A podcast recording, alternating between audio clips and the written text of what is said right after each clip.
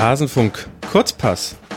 Die Hälfte der WM, sie ist vorbei und über die letzten drei Spiele wollen wir jetzt sprechen und auch blicken auf das, was uns heute erwartet, mit Uli Hebel von der Zone, jetzt hier im Rasenfunk Kurzpass.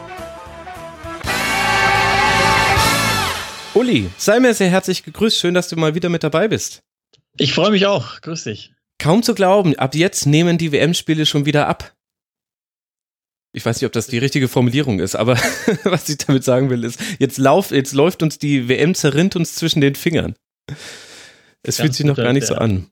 Der frühe Termin, was, was soll ich nur machen mit meinem Leben? ja, ich weiß es auch nicht. Bald kommt der erste spielfreie Tag. Das wird hart für uns alle, aber auch dafür wird es dann äh, Rasenfunkfolgen geben, die man dann hören kann. Als Methadon quasi. Und die paar, die sich beschweren, dass es zu viel ist mit den täglichen Kurzpässen, die können ja dann an den spielfreien Tagen zupacken. Aber lass uns sprechen über das, was wir gestern gesehen haben. Und das Ganze begann mit einem 6 zu 1 Englands gegen Panama. Jetzt wissen alle geneigten Hörerinnen und Hörer des Rasenfunks schon, dass du einen englischen Fokus hast, weil du bei der Zone unter anderem die Premier League kommentierst. Hast du denn aus diesem England-Spiel etwas mitnehmen können, was irgendwie von Relevanz auch fürs weitere Turnier wäre oder was ein Muster ohne Wert? Naja, nicht ganz ohne Wert. Ich glaube, dafür war der Auftritt dann insgesamt schon zu gut, aber gemessen am Gegner nicht allzu viel. Also lass mich so sagen, ich hatte ein paar Fragezeichen vor der Weltmeisterschaft und ich habe noch keine Ausrufezeichen dahinter setzen können, hinter diese Fragen, die dann erst einfach beantwortet werden können, wenn die Gegner besser werden. Was sind denn das für Fragen? Also was mich, was mich noch einfach interessiert bei der englischen Nationalmannschaft ist, wie geht diese Hintermannschaft mit wirklichem Druck um? Mhm. Sah es nicht ganz so gut aus, teilweise gegen Panama, obwohl die Offensive mit Verlaub relativ schwach war. Das möchte ich noch sehen. Wie gut ist diese Dreier- respektive Fünferkette wirklich formiert? wie gut sind dann die offensiven Spieler im Umschalten nach hinten? Ich habe nämlich in den Vorbereitungsspielen beziehungsweise Qualifikationsspielen jeweils erkennen können, dass die einfach nicht arbeiten nach hinten. Das ist jetzt mal die Sache gegen den Ball und dann bin mhm. ich auch gespannt, was passiert mit dem Ball, nämlich dann, äh, wenn einfach die, die Mittelfeldreihen pressen, einfach mal draufgehen, Zweikampf stärker sind, als das Panama oder Tunesien gewesen sind. Wie kann dann Jordan Henderson sich zeigen? Mhm. Äh, wie kann er die Kreativität aus der Mitte heraus spielen? Das sah gestern mit Lingard, mit teilweise Loftus Cheek okay aus, ordentlich aus. Aber wie funktioniert das, wenn dann wirklich mal körperlich und technisch gute Gegner gegen dich arbeiten und die auch noch sogar einen Plan im Spiel gegen den Ball haben?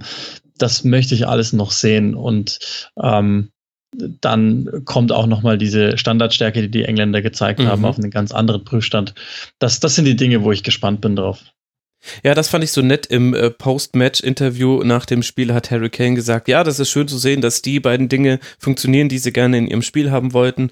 Gute Standards und gute Kombinationen. Und da dachte ich mir, ja, gut, das möchte, möchte glaube ich, jeder in seinem Spiel haben. Fand ich, ähm, ja, ein bisschen stellvertretend für das, was man generell gerne in der Offensive hätte. Aber Harry Kane könnte in jedem Fall ein Pfund sein, jetzt auch für die Spiele, die da noch kommen, oder? Ja, absolut. Also der macht genau das, was er sich vorgenommen hat, was man von ihm erwartet. Der ist in sehr guter Form. Das war ja so ein kleines Fragezeichen dann doch auch, nachdem die Saison in England einfach relativ lang ist. Aber Torricher kennt wohl keine konditionellen Abbauerscheinungen. Daher ähm, ja, also wird gegen Belgien und insbesondere im, Achtelfinale, Viertelfinale dann unglaublich wichtig sein. Ja, und äh, vor allem äh, ist die Kondition dann auch nicht so wichtig, wenn man es nur um den Anlauf äh, für einen Strafstoß braucht und das dann gleich zweimal beide hervorragend gut verwandelt und dann wurde ihm noch an die Hacke geschossen. Das war dann Treffer Nummer drei und so kam dann ein 6 zu 1 bei raus. Die Gruppenkonstellation ist jetzt so, dass nur ein weiterer Treffer von England oder ein verhindertes Gegentor, über das werden wir auch noch gleich sprechen, dafür gesorgt hätte, dass ein Unentschieden im letzten Spiel gegen Belgien schon für den Gruppensieg gereicht hätte. Hat's dich auch überrascht, dass England da nicht mit voller Vehemenz noch auf das siebte Tor oder zumindest auf das, auf die sechs Tore Differenz gegangen ist. Ja, natürlich. Also, das, das ist ja, in England wird schon wieder diskutiert darüber, ob man nicht eventuell sowieso lieber Platz zwei abgreifen sollte, um eventuellen Gegnern aus dem Weg zu gehen. Ich, jetzt kann ich mir nicht vorstellen, dass die Mannschaft während des Spiels schon daran gedacht hat. Ja, ich habe mir auch zwischenzeitlich gedacht, das ist so leicht, du könntest diesem Gegner wahrscheinlich sogar noch zwei einschenken. Warum nicht einfach draufgehen? Ja, komisch. Komisch. Ich meine, es kann sein, dass sich das überhaupt nicht rechnen wird. Das haben wir in der abgelaufenen Champions League-Saison gesehen, dass ein zweiter Platz nicht immer schlecht sein muss. Man schaue sich nur mal an, gegen wen Paris Saint-Germain spielen musste und gegen wen der FC Bayern zum Beispiel spielen durfte. Und auch bei dieser WM deutet sich das schon an und das wird so ein bisschen so ein, ein Grundthema jetzt über die ganzen nächsten Tage, dass man immer wieder sagt, vielleicht ist der zweite Platz sogar besser als der erste Platz. Aber ich fand es irgendwie, es hat nicht so ganz gepasst zu der Haltung, die England sonst an dieses Turnier angelegt hat. Also gegen Tunesien ein sehr guter Auftritt bis zur letzten Minute auf den wichtigen Sieg gegangen gegen Panama sich überhaupt keine Blöße gegeben. Auch natürlich, da sind auch, dass die ersten zwei Tore direkt äh, schon in den ersten 20 Minuten fallen und dann bis zum äh, Halbzeitpfiff es 5 zu 0 steht, das hilft. Aber dennoch war es ja ein sehr, sehr konzentrierter Auftritt. England hat da nicht nachgelassen und das Einzige, was nicht so ins, in dieses Bild passte, war eben dieses ja, wir gehen da nicht aufs äh, 7 zu 1 oder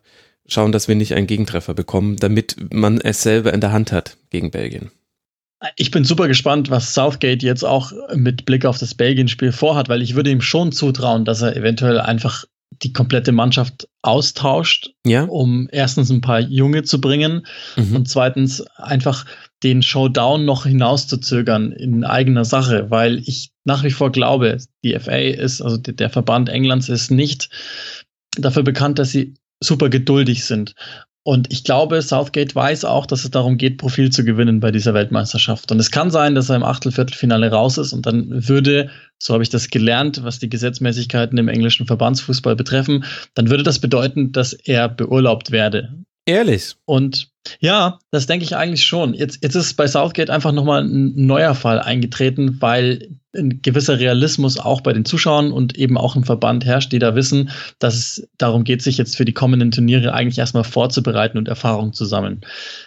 Aber so ein 6 zu 1 gegen Panama sorgt in England dafür, dass trotzdem plötzlich alle auf dem Weltmeisterzug sind. Und alle mhm. denken, ah, die anderen sind nicht so gut, wir sind gut, wir werden Weltmeister. Das ist das, was ich aus der Presseschau der letzten eineinhalb Tage jetzt wieder ja einfach mitnehme, dass das Embargo, das man irgendwie äh, ohne das abzusprechen gemacht hat miteinander, das ist jetzt wieder weg und alle reden davon, dass diese Mannschaft in der Lage ist, Weltmeister zu werden. So, und das heißt, die, die Erwartungen steigen und das heißt genauso gut, dass Southgate jetzt wieder daran gemessen wird. Will sagen, kurzum, wenn er nicht ins Halbfinale kommt, wird er diskutiert werden und ich glaube, er weiß wiederum, dass jede Niederlage dafür sorgen könnte, dass er diskutiert wird. Und so hätte er vielleicht das Argument zu sagen, ich habe aber gegen Belgien mit der zweiten Mannschaft gespielt hm. und er zögert einfach den Showdown noch hinaus. Ich würde ihm das zutrauen. Er ist er ist clever und er ist ein Taktiker in diesen Dingen. Er weiß ganz genau, wie Dinge nach außen wirken und wie er sie zu wirken lassen hat. Das, ich, ich würde ihm das zutrauen. Spannende Perspektive. Damit hätte ich jetzt äh, gar nicht unbedingt gerechnet. Wir werden es dann am Donnerstag erfahren, in welcher Konstellation da dann England ins Rennen geht. Von außen betrachtet haben sie einen lange notwendigen Umbruch jetzt durchgeführt, auch taktischer Natur und das sieht sehr, sehr gut aus, aber das große, der große Gegner fehlt noch. Lass noch kurz über Panama sprechen. Panama ist so ein bisschen meine Herzensmannschaft bei diesem Turnier ich muss sagen, ich habe mich ein bisschen schwer damit getan, äh, wie man dieses Spiel in der ersten Halbzeit angegangen ist. Nicht nur, weil es da fünf Gegentreffer gab, sondern ich fand auch, äh, das hatte sehr viel mit Faulen zu tun und sich dann dennoch beim Schiedsrichter darüber beschweren, dass da gefault wurde. Aber ich war wieder versöhnt mit meinen Panamanesen, als sie, als sie dann diesen einen Treffer erzielten und alle Zuschauer, tja, völlig euphorisch äh, explodiert sind fast schon. Gestern Nacht ist meine Freundin explodiert. Sie war wohl Panama-Fan. Ihr verzeiht mir das schiefe Sprachbild, aber ihr wisst ja, was ich meine. Ich fand, das war eine unglaubliche Stimmung. Das macht eine WM aus. Wir werden das sehr, sehr viel häufiger sehen, wenn die WM jetzt aufgestockt wird in, bei den nächsten Turnieren. Aber für mich war das schon so eine der schönen Geschichten dieses letzten WM-Spieltags. Ja, absolut. Da das Pro und Contra mit drin von der Aufstockung der Weltmeisterschaft. Zum einen hast du sportlich ein sind wir ehrlich, überfordertes Team, das dann auch gestänkert hat. Das war gar nicht mehr mehr am Ende. Und auf der anderen Seite hast du dann halt einfach diese Ekstase, die wir halt fast gar nicht mehr erleben, weil alle voll durchgestylt sind und voll professionalisiert sind und es geht nur noch darum, sich möglichst äh, gut auf alles vorzubereiten und äh, sich einfach taktisch defensiv zu verhalten, um alles kaputt zu machen. Das hat gestern jetzt bei Panama nicht so gut funktioniert. Dann werfen sie halt alles nach vorne und passenderweise macht das dann auch noch äh, Baloy, der seit 150 Jahren dabei ist ja. und, und eigentlich nicht mehr dabei ist und der kommt rein und macht den ersten Treffer in der, in der WM-Geschichte und irgendwie hatte ich das Gefühl, dass sich gar keiner mehr so richtig ärgert bei Panama. Das mhm. ist halt dann doch wieder das Schöne. Also ohne das jetzt despektierlich sehen zu wollen und, und denen da mit der Hand über den Kopf streichen zu wollen, aber äh, das, das glaube ich, haben sie auch nicht verdient. Die haben sich auch sportlich für eine Weltmeisterschaft qualifiziert gegen Gegner, die, die schon gut genug waren, um bei so einem Turnier dabei zu sein, haben sich jetzt nicht sehr sympathisch verkauft, wie ich finde. Also das ist schon eine ekelhafte Mannschaft im Teilen. Aber hey, also den Moment, den habe ich auch sehr genossen. Ja, es war auf jeden Fall ein äh, besonderer Weltmeisterschaftsmoment überhaupt, äh, was man wieder für Zuschauerbilder sieht, auch wenn wir jetzt gleich über Japan sprechen. Da geht einem dann doch ein bisschen das Herz auf und man vergisst ein bisschen das kommerzielle Drumherum und wie es jetzt zu dieser WM-Vergabe nach Russland gab und so weiter und so fort. Aber dann lass auch an der Stelle gleich mal über Japan sprechen. Die hatten ihr zweites Gruppenspiel gegen den Senegal, ein richtig klasse Fußballspiel. Nicht immer mit den riesigen Torchancen, aber zu jeder Zeit war eigentlich klar, das kann hier in beide Richtungen gehen. Am Ende blieb die Waagschale genau ausgeglichen. Ein 2 zu 2, 15 zu 7 Torschüsse gab es zugunsten des Senegals, aber auch große Chancen für Japan. Würdest du denn sagen, unter dem Strich, dieses 2 zu 2 geht in Ordnung? Mit dem kann ich sehr, sehr gut leben. Es ist vielleicht jeweils um ein Tor zu hoch ausgefallen, wie du schon gesagt hast. Die, die Tormöglichkeiten waren jetzt gar nicht so ausgeprägt, aber ich, ich kann damit sehr gut leben und, und so wie dann jetzt auch die Gruppenkonstellation in den letzten Spieltag geht, noch viel mehr, dass es ein Unentschieden am Ende geworden ist, weil es dann nochmal spannender wird. Das also haben sich beide Mannschaften im wahrsten Sinne des Wortes verdient. Unglaublich arbeitsintensives Spiel von beiden auf ja. ihre Weise. Und ja, deshalb kann ich mit dem Unentschieden sehr gut leben. Ich muss sagen, ich bin richtig begeistert von Japan. Die waren eine Wundertüte. Man konnte überhaupt nicht sagen, was der erst Anfang April verpflichtete Trainer ändern würde im Team. Die Testspiele waren da wenig aussagekräftig. Und jetzt sieht man so ein bisschen das, wo es wohl hingehen soll. Und die spielen einen so guten Kurzpassfußball. Die sind so gut organisiert. Die haben auch eine bemerkenswerte Physis. Vor dem Spiel habe ich noch mit meinem Gast im Kurzpass drüber gesprochen, ob wohl vielleicht genau das der Unterschied werden würde zwischen Japan und Senegal. Nach dem Spiel muss ich sagen, nee, das war kein Thema. Also die sind genauso in die Zweikämpfe reingegangen wie auch auf der anderen Seite und auch die körperlichen Vorteile, die Senegal da an manchen Stellen hatte, allein von der Statur der Spieler her, hat man gar nicht so sehr gemerkt. Also ich muss sagen, Japan hat wirklich ganz, ganz viel von einer ganz guten Mannschaft. Absolut. Ich äh, habe ja teilweise die japanische Liga auch über, also jetzt sind da nicht allzu viele Spieler aus, aus Japan mit dabei, wenigstens die Schlüsselspieler spielen nicht mehr zu Hause in Japan, aber ich habe die japanische Liga dann und wann übertragen, auch auf die Zone. Und ähm, da hatte ich schon ein paar Bedenken, weil die Sachen, die du ansprichst, die, die sieht man da, aber immer nur in kleinsten Schüben. Also du siehst immer nur so zehn Minuten lang wirklich taktisch disziplinierte Arbeit gegen den Ball oder aber einfach Staffetten, die durchs Mittelfeld funktionieren. Sie versuchen das, aber du merkst nach drei, vier Minuten, dass einfach die, die technischen Fertigkeiten dazu nicht genügen, um das wirklich durchzuziehen. Und das ist erstaunlich in diesen ersten beiden Spielen gewesen bei den Japanern, mhm. dass sie ganz ruhig einfach den Plan verfolgen und wirklich kaum Fehler auch machen in diesen Situationen. Also da sind sie super gut und haben sehr, sehr schnell verstanden, was Nishino von ihnen möchte. Mhm. Da hat sicherlich auch der Vorgänger eine gewisse Arbeit daran geleistet, anders funktioniert das nicht.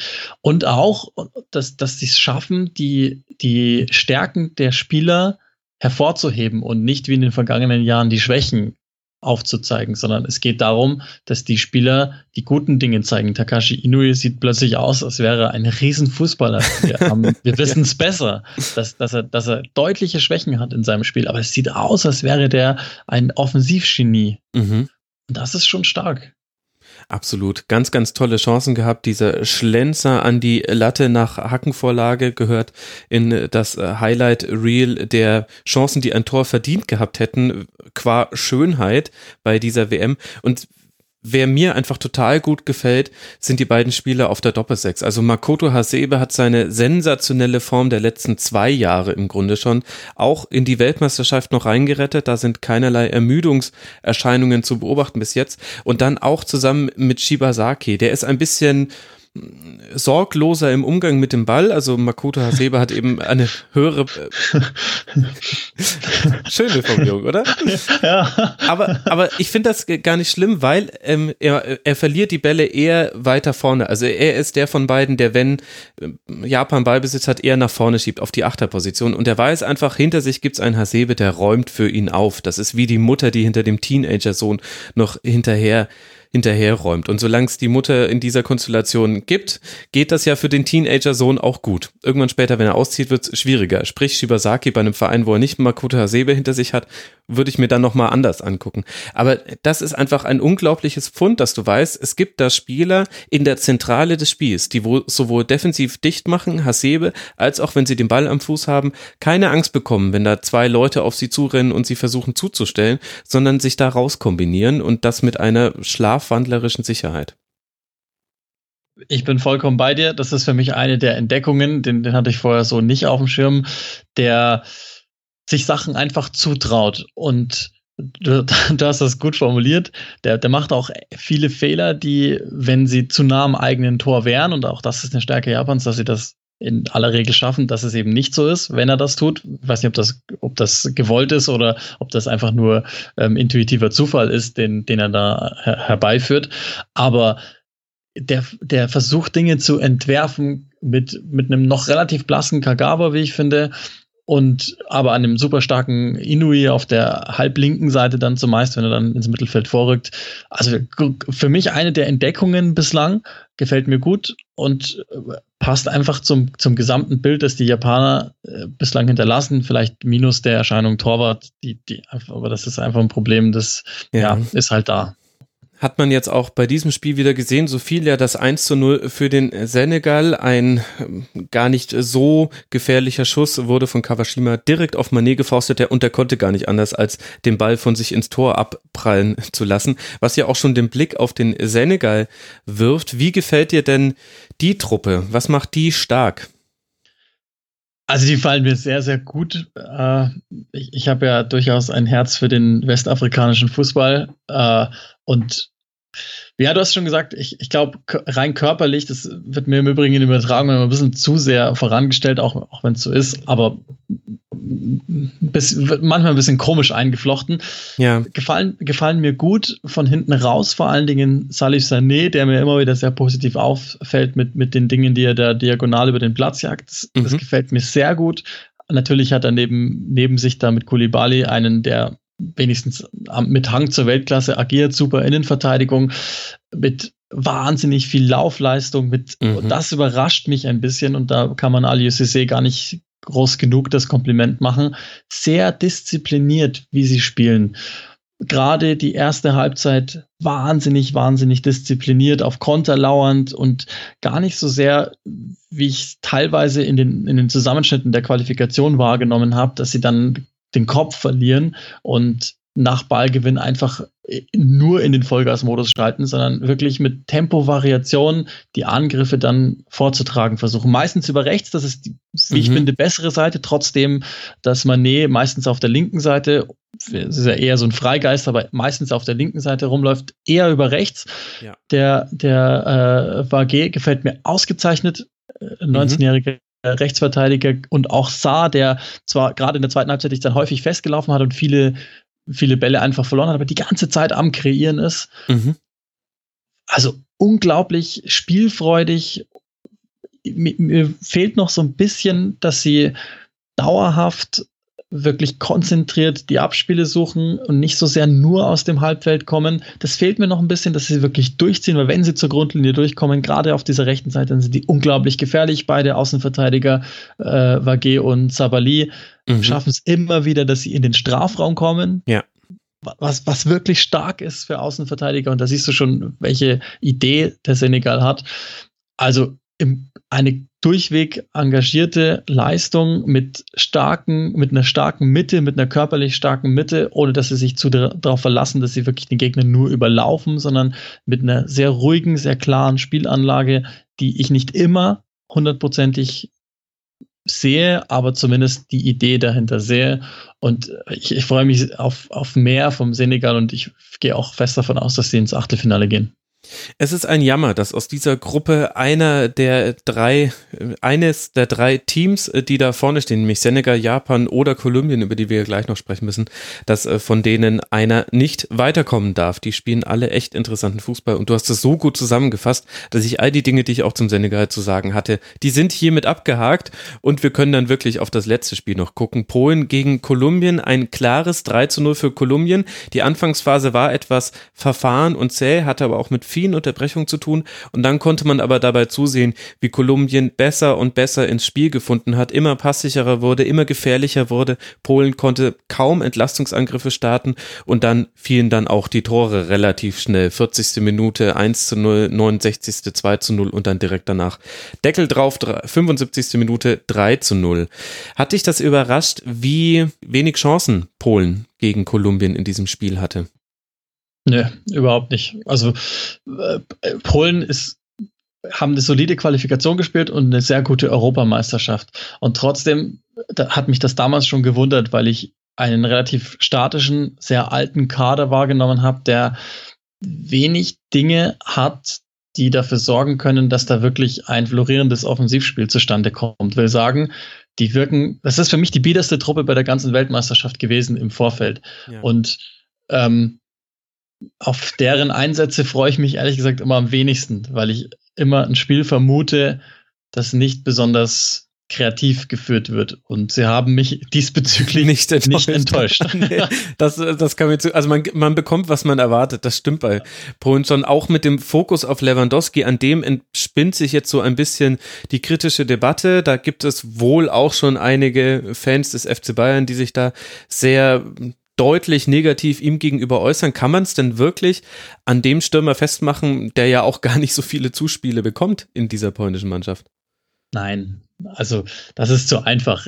Ich habe gestern irgendwo gelesen, äh, ich glaube in einem englischen Medium, dass seine Street Credibility jetzt in Frage steht. Und nein, also das Hat Problem Robert ist, Lewandowski eine Street Credibility. Ich, da, also auf welcher ich, Street? Auf der Schlossallee? Ja, das, darüber, ja, der Straße. Ich, ja. Darüber habe ich, hab ich auch nachgedacht, aber ich, ich fand trotzdem, ich habe trotzdem sofort verstanden, was, ich glaube, das war der Guardian. Ich glaube, was das, was das Medium meinte, habe ich trotzdem gut verstanden. Nein, das Problem ist, Robert Lewandowski hat es versucht. Das würde ich ihm nicht absprechen wollen. Der ist dann häufig auch über den linken Flügel gekommen, mehr ins Mittelfeld gegangen, als eigentlich gut ist für ihn. Ein Phänomen, das wir bei einigen Mittelstürmern gesehen haben. Mhm. Auch bei Kolumbien im Übrigen, auch Falcao hat mir in der ersten Hälfte zu viel aus der Mitte abgeholt und ist dann einfach vorne nicht mehr drin gewesen. Das hat er im zweiten Durchgang bedeutend verbessert. Mhm. Und Lewandowski hat genau dasselbe versucht, versuchen müssen, wohl wissend wahrscheinlich auch, dass er das ansonsten um die Ohren bekommt. Das ist aber nicht sein Spiel, dann fehlt er vorne drin. Und nein, also er ist einer von Elfen. Das wäre im Basketball leichter, da hast du nur fünf, aber er ist einer von Elfen. Und ich finde nicht, dass er es so schlecht gemacht hat. Er hat sich, er hat die einzig gute Chance des Spiels gehabt. Wenn er den macht, ja, dann hat er vielleicht Street Credibility zu, zurückgewonnen. So ist das halt ein bisschen schwierig. Also an ihm alleine kann man es nicht festmachen. Die ganze Mannschaft hat ist einfach nicht mehr auf dem Level wie vor zwei Jahren. Kichowiak war ein Riesenfußballspieler vor zwei mhm. Jahren. Ich habe den die, die ganze Spielzeit über in England gesehen bei West Brom und das ist, das ist schade, was mit diesem Spieler passiert ist, seit er zu Paris gewechselt ist, weil es ist nicht mehr der gleiche. Da ist kein Spielwitz mehr da, der traut sich nichts mehr zu, der steigt auf den Ball, legt ihn quer, anstatt das, was er früher gemacht hat, einfach noch einen Schritt nach vorne zu gehen, um dann einen durchzustecken auf Zielinski oder Kovnacki oder Grosicki, ist völlig egal, wer dann da auf den Außen rumläuft.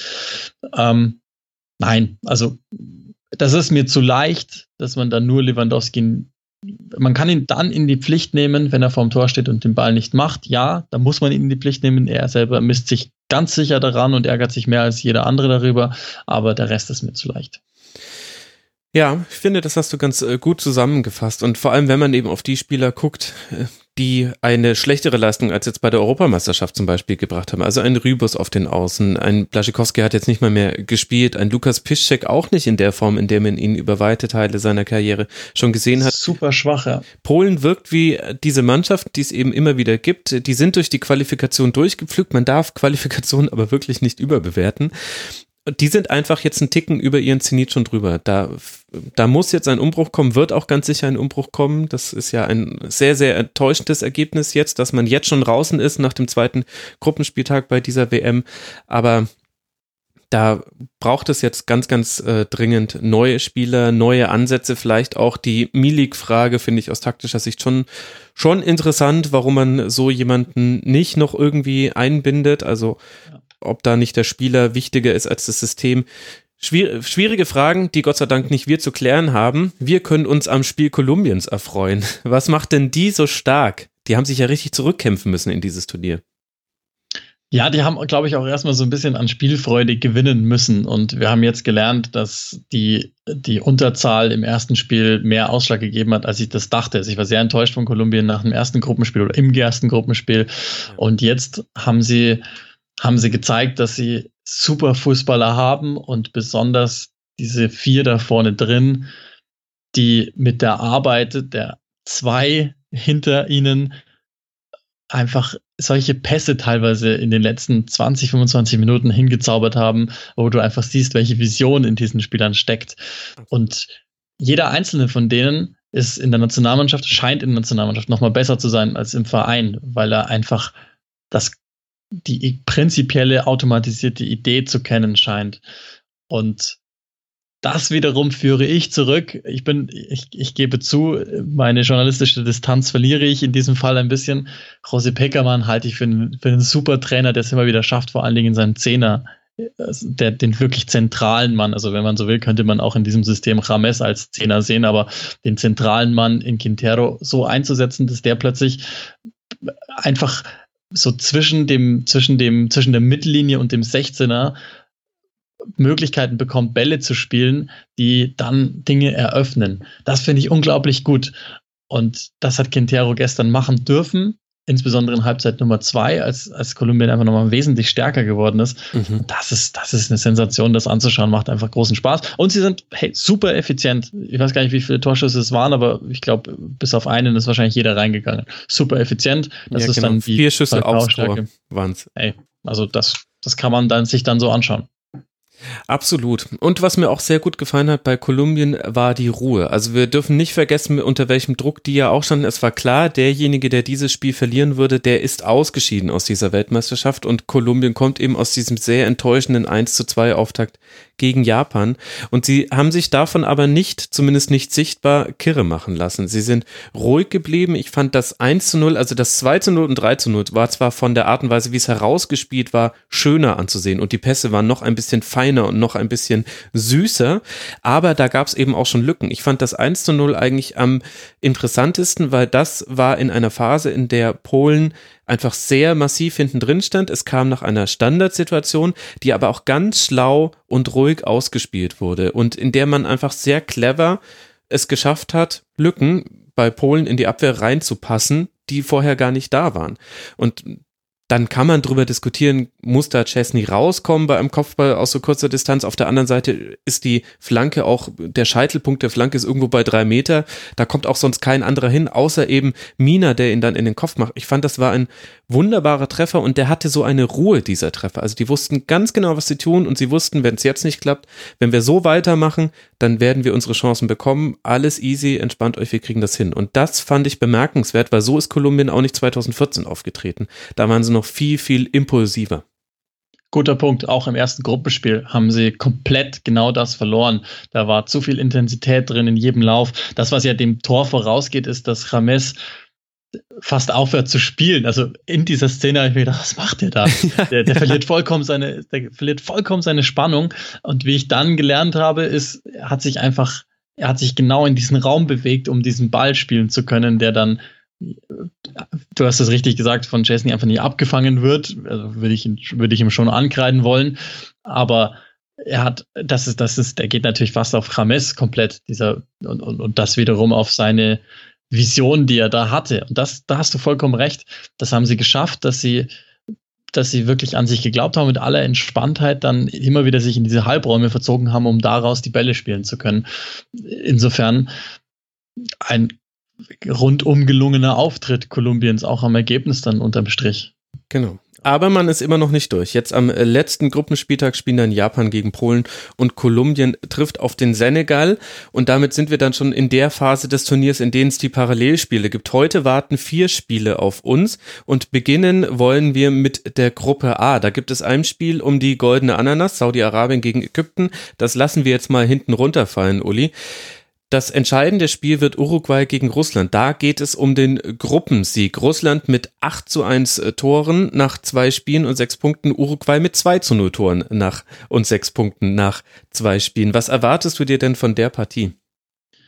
Also ich erwarte mir schon wieder in Russland, dass einfach die Stimmung oben halten wollen wird und entsprechend auch alles andere wäre doof, nach, nach vorne gehen wird, zumindest teilweise nach vorne gehen wird.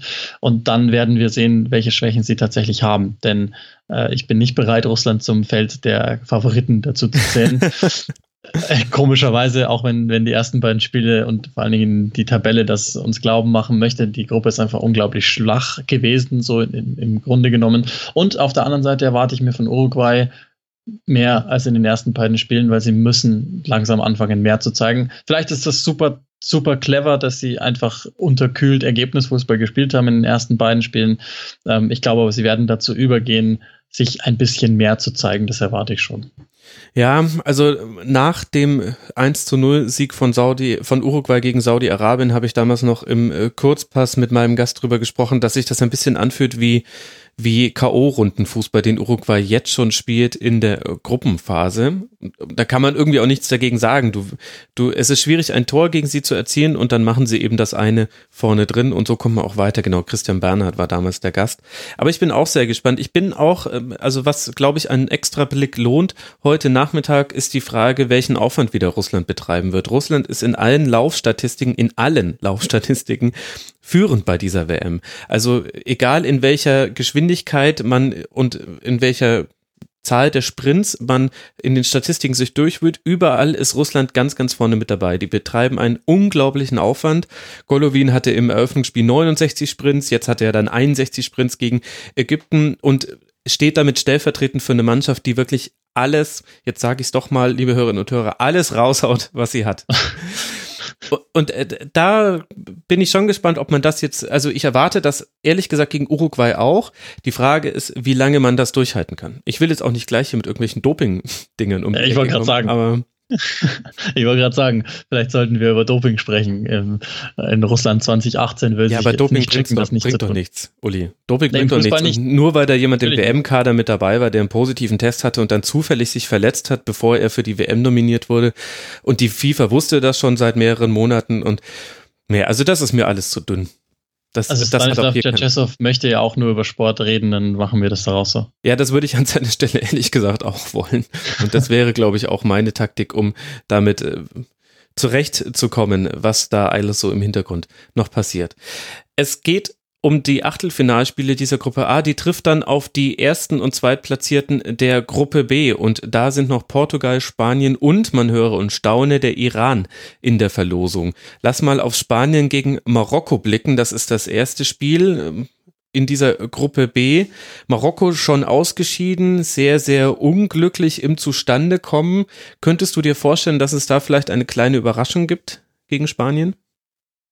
Ja, weil die insgesamte Anzahl an Toren höher sein dürfte, als man das jetzt antizipiert, aber nicht ergebnismäßig. Also ich glaube, dass in Spanien das sehr gut entgegenkommt, was Marokko die ersten beiden Spiele gezeigt hat. Ja. Und ich gehe davon aus, dass Marokko genau das tut, was sie in den ersten beiden Spielen machen. Die haben sich bislang sehr gut verkauft und sie werden sicherlich versuchen, noch einmal ein gutes Spiel gegen den fast Nachbarn an, an den einfach nach Hause zu schicken, werden versuchen, weiterhin offensiv Fußball zu spielen und ihren Top-Stürmer Benatia einzusetzen. Ähm, und das wird den Spaniern einfach Räume geben und dann können sie sich eher wieder so wie im ersten Gruppenspiel zeigen. Also das könnte wirklich ein schönes Fußballspiel werden, aber ergebnistechnisch rechne ich nicht mit einer großen Überraschung. Mhm. Die Tordifferenz könnte ein Argument werden, denn aktuell stehen Portugal und Spanien da gleich bei 4 zu 3 Toren bei vier Punkten. Portugal bekommt es da mit dem Iran zu tun, der mit einem Sieg tatsächlich die K.O.-Runde erreichen könnte. Jetzt haben wir den Iran sehr, sehr defensiv erlebt in allen bisherigen Spielen. Gegen Marokko dann 1 zu 0 gewonnen durch ein Eigentor in letzter Minute. Gegen, den, gegen Spanien mit einem 6-4-0 sehr, sehr defensiv. Aber gegen Spanien zum Beispiel gab es ja auch die Chancen auf den Ausgleich hinten raus. Glaubst du, jetzt haben wir das nämlich schon häufiger erlebt, dass Mannschaften, die sehr, sehr defensiv, sehr gut organisiert waren, das nicht über alle Spiele durchgehalten haben bei dieser WM. Glaubst du, der Iran könnte eine Mannschaft sein, die das auch gegen Portugal wieder auf den Platz bringt und das dann vielleicht sogar eng gestaltet. Ja, das glaube ich schon, weil Portugal insgesamt mir einfach nicht schnell genug und nicht mit, mit Überraschungsmoment genug agiert da vorne mhm. drin, weshalb ich eigentlich mit einem insgesamt relativ statischen Spiel rechne und ich glaube, der Iran wird keine großen Probleme haben, einfach nach links und rechts verschieben zu können. Carlos Queiroz, deren Trainer, das wird übrigens schönes Theater mit, mit Cristiano Ronaldo, die beiden kennen sich noch aus Manchester United Zeiten, ist so der, gilt so als der erste Mentor von, von Ronaldo, also der, der wirklich gearbeitet hat mit ihm, während Sir Alex eher so der Papa war. Mhm. Ähm, das, das gibt ein schönes schönes Theater und das wird auch sicherlich ähm, von, von Ronaldo selbst ganz gut verkauft werden. Äh, nein, also ich, ich, auch bei Portugal ist es so, ich bin nicht restlos überzeugt von dieser Mannschaft. Äh, vielleicht ein, von ein oder zwei Spielern, aber ich bin noch nicht restlos überzeugt von dieser Mannschaft. Santos hat es irgendwie geschafft, ihnen eine gewisse eine Mentalität einzuimpfen, die, die dafür sorgt, dass sie die Ergebnisse holen und die dafür sorgt, dass sie mit, mit auch kleinen manchmal kleinen ekligen Dingen zu Erfolgen zu kommen. Das werden sie auch schaffen, kann ich mir schon vorstellen. Aber mich würde es am Ende nicht mal wundern, wenn es dann sogar ein 1-1 oder 0-0 gibt. Würde mich gar nicht wundern, weil ich, wie gesagt, damit rechne, dass der Iran mit Portugal sehr gut klarkommt. Okay, das werden zwei spannende Spiele heute Abend. Nein, vier sind es ja heute insgesamt. Uli, Mensch, das hat großen, großen Spaß gemacht. Mit dir könnte ich echt ewig über die WM reden, das merke ich jetzt gerade schon wieder. Aber du hast ja deinen Urlaub unterbrochen für den Rasenpunkt. Unfassbar, unglaublich. Ja. Mein schlechtes Gewissen treibt mich, äh, ja, also ich kauere hier in embryonaler Haltung unter meinem Schreibtisch vor schlechtem Gewissen. Äh, umso mehr, vielen, vielen herzlichen Dank, Uli Hebel, dass du mal wieder mit dabei warst im Rasenfunk. Danke dir. So gerne, hat mich sehr gefreut. Das freut mich wiederum. Uli ist als Uli Hebel auch auf Twitter. Ihr könnt ihm da folgen, liebe Hörerinnen und Hörer. Und ihr könnt den Rasenfunk auch unterstützen, sobald wir so weit sind, dass Frank und ich vom Rasenfunk leben können. Dann gehen wir als nächstes auch an, dass die Gäste ihr sehr, sehr verdientes Honorar bekommen. Ihr könnt dafür sorgen, liebe Hörerinnen und Hörer. Es gibt hier keine Paywall, keine Sponsoren, keine Werbung. Nur eure Unterstützung. Rasenfunk.de slash unterstützen. Da gibt's alle Informationen. Und dann hören wir uns morgen wieder. Jetzt geht's richtig los. Ab Richtung Achtelfinale. Macht's gut. Ciao.